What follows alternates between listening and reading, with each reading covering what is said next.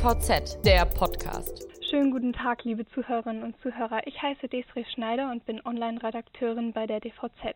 Heute dürfen wir in unserem Podcast Professor Dr. Per Witten begrüßen, Vorstand der Logistikinitiative Hamburg. Hallo, Herr Witten, schön, dass Sie dabei sind. Ja, guten Morgen, Frau Schneider. Freue mich sehr.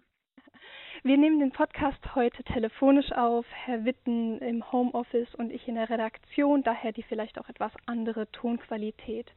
Wir wollen heute über Logistik, Nachhaltigkeit in der Corona-Krise sprechen und wie sie eventuell uns äh, in der Logistik helfen kann und wie die Logistik davon profitieren kann. Herr Witten, da würde ich auch gerade schon zu unserer ersten Frage übergehen. Kann die Logistik denn der Corona-Krise in puncto Nachhaltigkeit etwas Positives abgewinnen? Ja, wenn wir heute an den Himmel schauen oder wenn wir durch die Straßen gehen, merken wir es schon. Die Luft ist reiner, der Himmel ist blauer, wir haben weniger Flugverkehr, praktisch keinen Flugverkehr mehr. Wir haben deutlich weniger Straßenverkehr. Das ist natürlich alles aus ökologischer Sicht sehr zu begrüßen. Unsere Umwelt erholt sich ein Stück. Andererseits kann es das ja natürlich nicht sein, sondern wir müssen Ökologie, Umweltverantwortung und Ökonomie, die Verantwortung, dass unsere Wirtschaft funktioniert, zum Einklang bringen. Und das muss unser Ziel natürlich sein. Und wie kann uns das gelingen? Beziehungsweise könnte der jetzige Zustand auch für alle Logistiker ein kleiner Ansporn sein, äh, ihr Unternehmen und sich später nachhaltiger auszurichten? Aber das glaube ich eher nicht. Denn das Thema Nachhaltigkeit ist für uns als Logistiker nicht neu. Seit vielen Jahren haben wir erkannt, dass wir hier ein hohes Maß an Verantwortung haben durch unsere Tätigkeiten, insbesondere durch den Transport auf dem Wasser, in der Luft, auf der Schiene und auf der Straße, äh, belasten wir natürlich schon die Umwelt. Und insofern äh, sind wir bereit, diese Verantwortung wahrzunehmen. Und Verantwortung wahrnehmen nicht nur durch äh, Sprechen, durch Thesen, sondern durch Tun. Wir haben deshalb schon die Logistikinitiative Hamburg, äh, ein äh, Private-Public Partnership, bestehend oder getragen vom Hamburger Senat und inzwischen über 500 Unternehmen in der Metropolregion, die eben die Logistik hier im Norden weiterentwickeln wollen und äh, gute Voraussetzungen dafür schaffen, dass wir beispielsweise auch nachhaltige Logistik äh, erbringen können. Wir haben deshalb schon vor zehn Jahren etwa den Hanseglob ausgeschrieben. Hamburgs internationaler Preis für nachhaltige Logistik, wo wir jedes Jahr exzellente Ansätze auszeichnen, die sich mit nachhaltiger Logistik beschäftigen, die die Logistik ein Stück nachhaltiger machen. Ich glaube, das ist ein wichtiges Zeichen. Im letzten Jahr war es Lidl aus der Schweiz, die hier einen Beitrag geleistet haben. Es ging um LNG, äh, Verteilung von äh, Food, von Lebensmitteln. Also Sie sehen sehr interessante Dinge. Herr Witten, Sie selbst sind ja jetzt auch schon sehr lange in der Logistik tätig und denken oder sind auch bekannt als ein Vordenker in Sachen Nachhaltigkeit. Was hat sich denn in den letzten Jahren und Jahrzehnten in der Logistik so verändert? Was sehen Sie denn rückblickend als Meilensteine?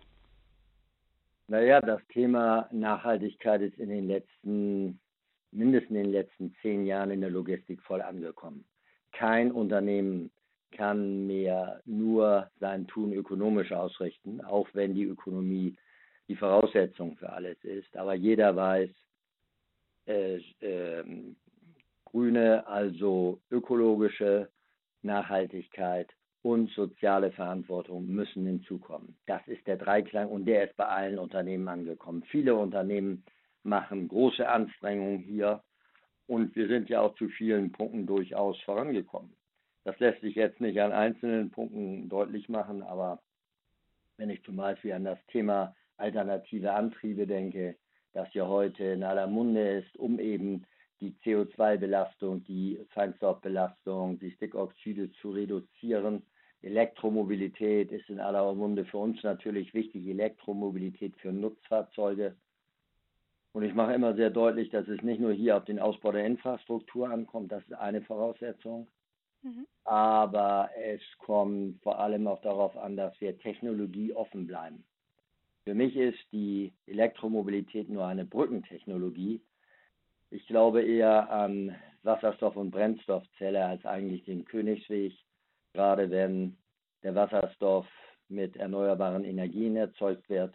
Und Hamburg hatte ja auch einiges zu bieten, äh, weil wir nämlich Überschüsse an Strom haben durch die Windparks, können wir hier solche äh, Plants, solche Fabriken aufbauen, die den Wasserstoff erzeugen. Also Wasserstoff- und Brennstoffzelle auch für die Fahrzeuge ist ein wichtiger Zukunftsweg. Wir haben das auch schon mal früher bei Otto getestet, in meinem Unternehmen, bei der Hermes und sind, äh, hatten gute Erfahrungen. Die Automobilindustrie hat leider hier nicht genug Tempo gemacht und hat jetzt erstmal der Elektromobilität den Vorrang gegeben. Aber mittel- und langfristig äh, brauchen wir dieses auch. Und wir brauchen auch LNG und CNG, also das Gas, äh, für die großen Fahrzeuge, für Trucks, für die LKWs und natürlich für die Schiffe.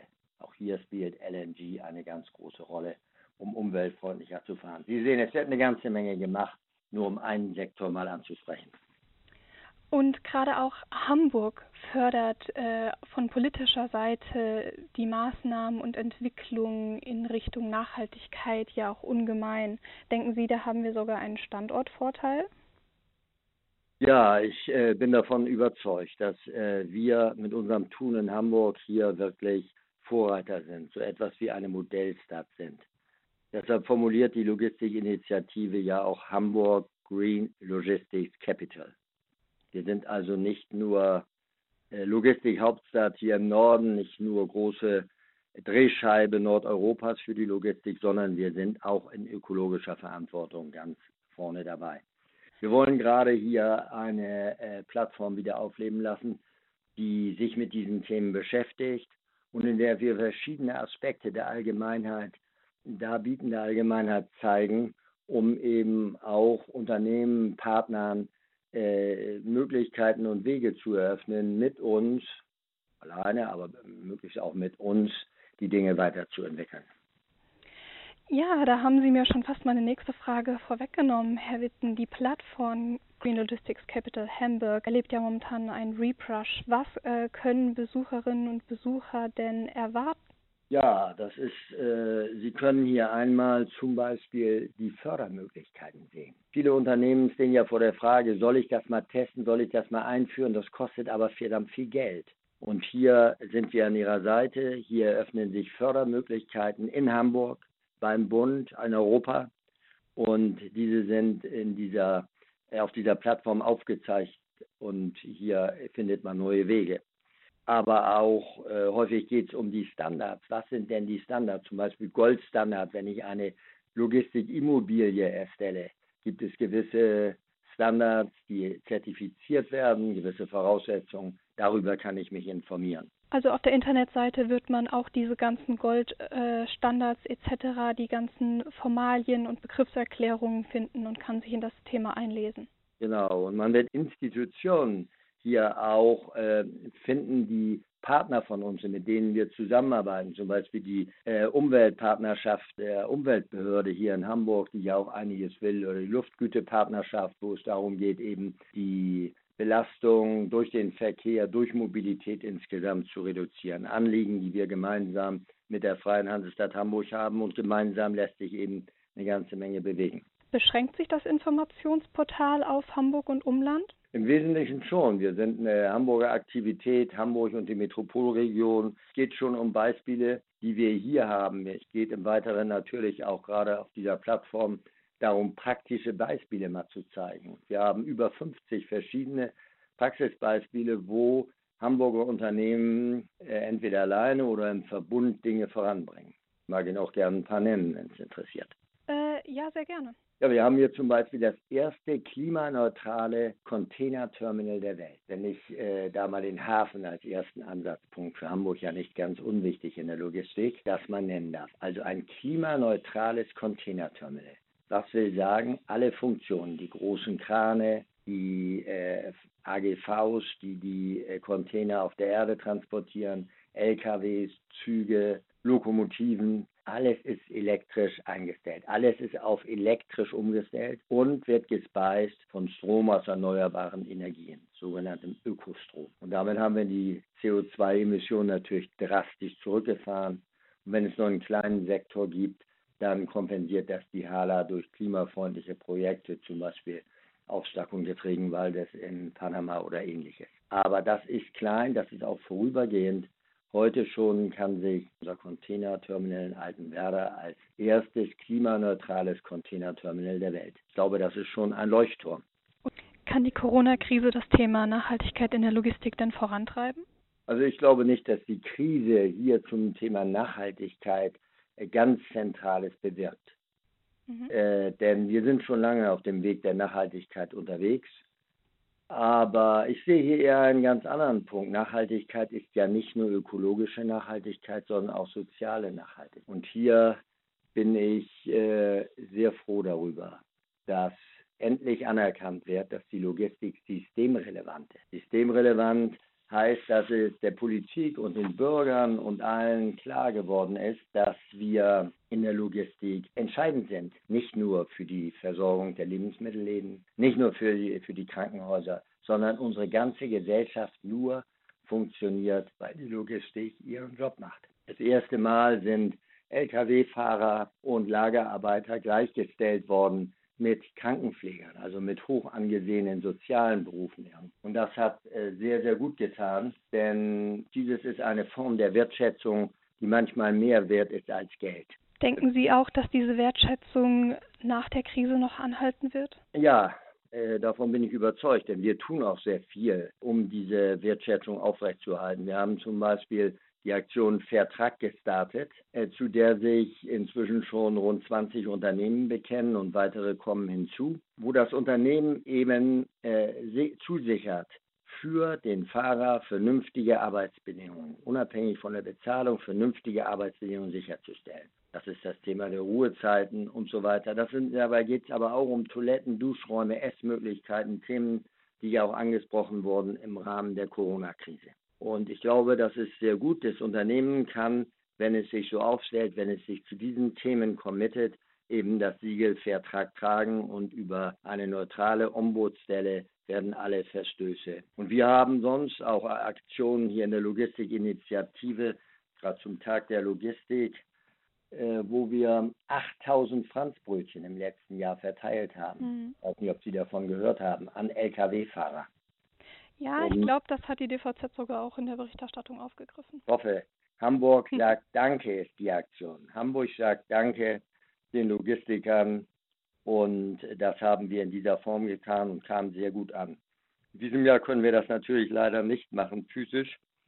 Und deshalb haben wir eine andere Aktion gestartet, nämlich im Netz, interessante mhm. Beiträge zu veröffentlichen, die zeigen, welch tolles, welchen tollen Einsatz äh, und was Tolles, Logistiker bewirken in der Krise. Danke, Logistikhelden ist die Überschrift. Ich glaube, das ist auch ein gutes Zeichen und es sind schon einige äh, gekommen und wir erwarten weitere spannende Beiträge, die wir dann ja auch gemeinsam veröffentlichen können. Ist dieser Punkt soziale Nachhaltigkeit auch auf der Plattform Green Logistics Capital Hamburg aufgegriffen? Ich glaube nicht. Äh, wir haben uns bisher nur zur ökologischen Seite hier äh, gezeigt, aber vielleicht können wir das im gemeinsamen Gespräch ja tun. Und äh, mir liegt es immer sehr am Herzen, bei der Nachhaltigkeit nicht nur die ökologische Verantwortung, sondern auch mhm. die soziale Verantwortung zu sehen und natürlich auch einen Blick auf die ökonomische Seite zu werfen. Das wäre dann durchaus, was man vielleicht bei dem Rebrush nochmal mit aufgreifen würde. Wann soll mhm. denn nun eigentlich die neue Version der Webseite live gehen? Ich denke, das wird in 14 Tagen soweit sein. Ja. Also Anfang Mai. Ja, ist durch Corona ja immer alles ein bisschen verschoben. Man weiß nicht, ob alle Mitarbeiter an Bord sind, ob sie mit die Ressourcen zugreifen können. Aber in etwa haben wir dieses gemeinsam im Auge. Dann hätte ich noch eine etwas persönlichere Frage an Sie. Und zwar gibt es grüne oder neue Methoden in der Logistik, um diese nachhaltiger zu gestalten, die Sie empfehlen können oder die Sie begeistert haben bisher? Naja, mich begeistern ja einmal natürlich das Feld der Digitalisierung, mhm. weil wir hier enorme Chancen haben, in der Logistik voranzukommen. Und ich glaube, gerade hier hat die Corona-Krise auch einen Impuls gegeben. Allen ist deutlich geworden, dass Digitalisierung hier enorme Chancen bietet, voranzukommen. Ja? Ich glaube, das ist unbestritten. Wenn ich vom Homeoffice sehe, schauen Sie, Millionen von Menschen sind im Homeoffice oder arbeiten mobil. Das wird eine veränderte Form der Arbeit auch in der Zukunft sein. Es scheint sich ja wirklich zu bewähren. Dann das Thema Homeschooling. Auch das ist ja eine neue Kategorie, in die wir uns jetzt hineinbegeben, die einen Push kriegt. Das alles mhm. hängt mit Digitalisierung zusammen. Thema Aus- und Weiterbildung ist sowieso für uns auch in der Logistikinitiative ja sehr spannend. Unser Image ist ja nicht das Tollste der Logistik und deshalb müssen wir uns eben bemühen, gute Auszubildende, äh, gute Fachkräfte später dann zu bekommen. Wir haben deshalb jetzt gerade ein virtuelles Azubi Speed Dating geschaffen. Das heißt das, Unternehmen äh, und auch Hochschulen können sich präsentieren und junge Leute, die lernen oder studieren oder möglicherweise sogar das gute duale Studium aufnehmen wollen, können hier sich anhören und an einen Dialog kommen mit attraktiven Unternehmen. Wir müssen das ja auch alles anstoßen. Äh, wir, äh, es soll ja weitergehen und wir brauchen natürlich auch gute Auszubildende und auch gute Leute für die duale Ausbildung in diesem Herbst und in den nächsten Jahren. Ich sehe, ja, die Corona-Krise hat definitiv die Digitalisierung in der Logistikinitiative Hamburg um einiges vorangetrieben. Mir liegen noch zwei Sachen, wenn ich nochmal darf, am Herzen, was ich meine, was durch die Corona-Krise ausgelöst ja, ist. Ja, sehr gerne. Was, Herr das ist nämlich die Bedeutung der Wissenschaft. Eine Talkshow heute mehr ohne einen Wissenschaftler. Und zum Glück sind es ja auch nicht nur Virologen wie der ersten Phase, sondern inzwischen hat man ja auch Soziologen, Ökonomen, Ethiker, mhm. dabei interdisziplinäre Gruppen will sagen, die Bedeutung der Wissenschaft ist der Politik, aber ich glaube auch der Bevölkerung deutlich geworden. Und das ist eines unserer Anliegen auch hier in Hamburg, der Logistikinitiative, nämlich äh, Wirtschaft mit Politik, so sind wir aufgestellt, aber Wirtschaft, Politik und Wissenschaft miteinander zu verknüpfen. Und der mhm. Wirtschaft die Brücke zur Wissenschaft zu schlagen. Wir tun das durch Wissenschaftstage, wo wir die Möglichkeit geben, Wissenschaftlern aufzutreten, wir tun das durch unseren Young Professional Award, wo wissenschaftliche Arbeiten ausgezeichnet werden. Und wir tun das im Rahmen eines sogenannten Professoriums, wo 25 Logistikwissenschaftler aus der Hamburger Metropolregion sehr eng zusammenarbeiten mit Praktikern und an vielen spannenden Themen dran sind. Können wir die Lieferketten sicherer machen? Können wir die Arbeitsverhältnisse in den Betrieben so sicher machen, dass sie auch Corona-fest sind und, und, und. Viele sehr intelligente Lösungen. Gibt es denn auch Herausforderungen und Ärgernisse im Rahmen der Corona-Krise, die Sie beschäftigen? Ja, ganz sicher. Und eines dieser Themen sind die Grenzen. Grenzen international, äh, die Grenzen innerhalb Europas und die Grenzen innerhalb Deutschlands. Ich meine, zumindest innerhalb Europas müssten wir so weit sein, dass wir diese Grenzen offen halten können. Ich habe Verständnis dafür, wenn man einen sogenannten Corona-Hotspot abgrenzt und sagt, in dieses Gebiet darf keiner hinein und keiner heraus, das müssen wir kontrollieren. Aber bitte sehr, dann gilt das für Deutsche und für Franzosen. Wenig Verständnis dafür, dass wir eine deutsch-österreichische Grenze kontrollieren und abschließen müssen. Wir haben eine gesamteuropäische Verantwortung. Zuerst war das ja sogar für Waren. Der Warenverkehr klappt ja heute wohl weitgehend an den meisten Grenzen wenigstens, wie ich informiert bin. Dann geht es natürlich um die Menschen, um die vielen Menschen, die in einem Land, zum Beispiel in Polen, leben, aber hier arbeiten, die Woche über, dass denen freier Zugang gegeben ist. Das muss man vielleicht begleiten mit gewissen Sicherheitsmaßnahmen, also Gesundheitskontrollen, aber die Grenzen einfach zuzumachen, das kann es nicht sein. Bis dahin, dass hier die einzelnen Bundesländer ihre mhm. Grenzen zumachen. Schleswig-Holstein macht gegenüber Hamburg seine Grenzen zu. Ich habe ein zweites Haus in Schleswig-Holstein, das ich nicht darf. Was überhaupt kein Verständnis bei mir erweckt. Ich habe Verständnis dafür, wenn man die Küsten sperrt und sagt, hier darf niemand hinfahren. Dann muss das aber gelten für einen Kieler, genau wie für einen äh, Osnabrücker und einen Hamburger. An den Grenzen ändert sich ja auch immer alle fünf Minuten bzw. stündlich etwas. Wer da übrigens auf dem neuesten Stand bleiben möchte, die DVZ hat einen Live-Blog, den finden Sie unter www.dvz.de slash liveblog-coronavirus. Nun aber nochmal eine persönliche Frage, Herr Witten, Hand aufs Herz. Wie nachhaltig leben Sie privat? Ach, das ist ja wie, das müsste ich ja eher messen. Natürlich, äh, ich bin ja ein Ottomann. Das heißt, ich war 21 Jahre Vorstand der Otto Group und dort für die Logistik zuständig. Wenn man ein Otto-Mann ist, ist man geprägt durch die Persönlichkeit Michael Ottos, der inzwischen schon vor 40, vor 35 Jahren von Nachhaltigkeit sprach mhm. und die Dinge des Klimawandels in den Vordergrund äh, seiner Überlegungen und seines Handelns drückte. Ich war zuerst nicht sehr überzeugt, zugegeben. Ich dachte, andere Themen haben Priorität, die Kosten herunterzubringen, die Umsätze anzukurbeln. Aber ich habe inzwischen das mehr als verinnerlicht, dass eben die äh, grüne, die äh, ökologische Verantwortung unverzichtbar ist, grüne Einstellung und äh, habe viele Vorträge seit 20 Jahren zu diesem Thema gehalten. Und insofern bin ich auch selber natürlich diesen Dingen zugeneigt. Ich bin wie immer im Leben nun kein Radikalist, also ich fahre noch ein Auto, wenn auch ein Elektroauto hier in Hamburg zumindest. Ich verbrauche vielleicht auch hier und da noch ein bisschen Strom, zu viel, aber insgesamt meine ich schon, dass auch nicht nur in unserer Industrie, sondern auch bei mir persönlich das Thema Nachhaltigkeit, ökologische und soziale Nachhaltigkeit angekommen sind. Naja, momentan soll das Fortbewegen im Auto ja auch um einiges sicherer sein, dank des Viruses, als äh, die Nutzung des ÖPNVs. Sicherlich irgendwo. Und dann nutze ich natürlich auch das Fahrrad, wenn es individuell. Ich bin begeisterter Radfahrer. Und wenn man so schön hier in der Nähe der Alster wohnt, dann kann man natürlich auch sehr viel joggen. Und als Hundebesitzer bin ich schon sowieso gezwungen, äh, sehr viel auch zu Fuß unterwegs zu sein. Und auch da gibt es Radfahrer und Fußgänger beste Bedingungen in Hamburg. Und das alles bei diesem wundervollen Wetter kann schöneres geben. Vergisst man fast Corona. Die Logistikbranche hat durch die Corona-Krise auf jeden Fall einige Impulse bekommen. Abschließend noch mal ein kurzer Ausblick. Wie wird die Logistik aus der Krise hervorgehen? Was meinen Sie? Sie wird in der Zukunft digitaler sein und sie wird resilienter sein. Sie wird also Resilienz meinen, sie wird widerstandsfähiger sein.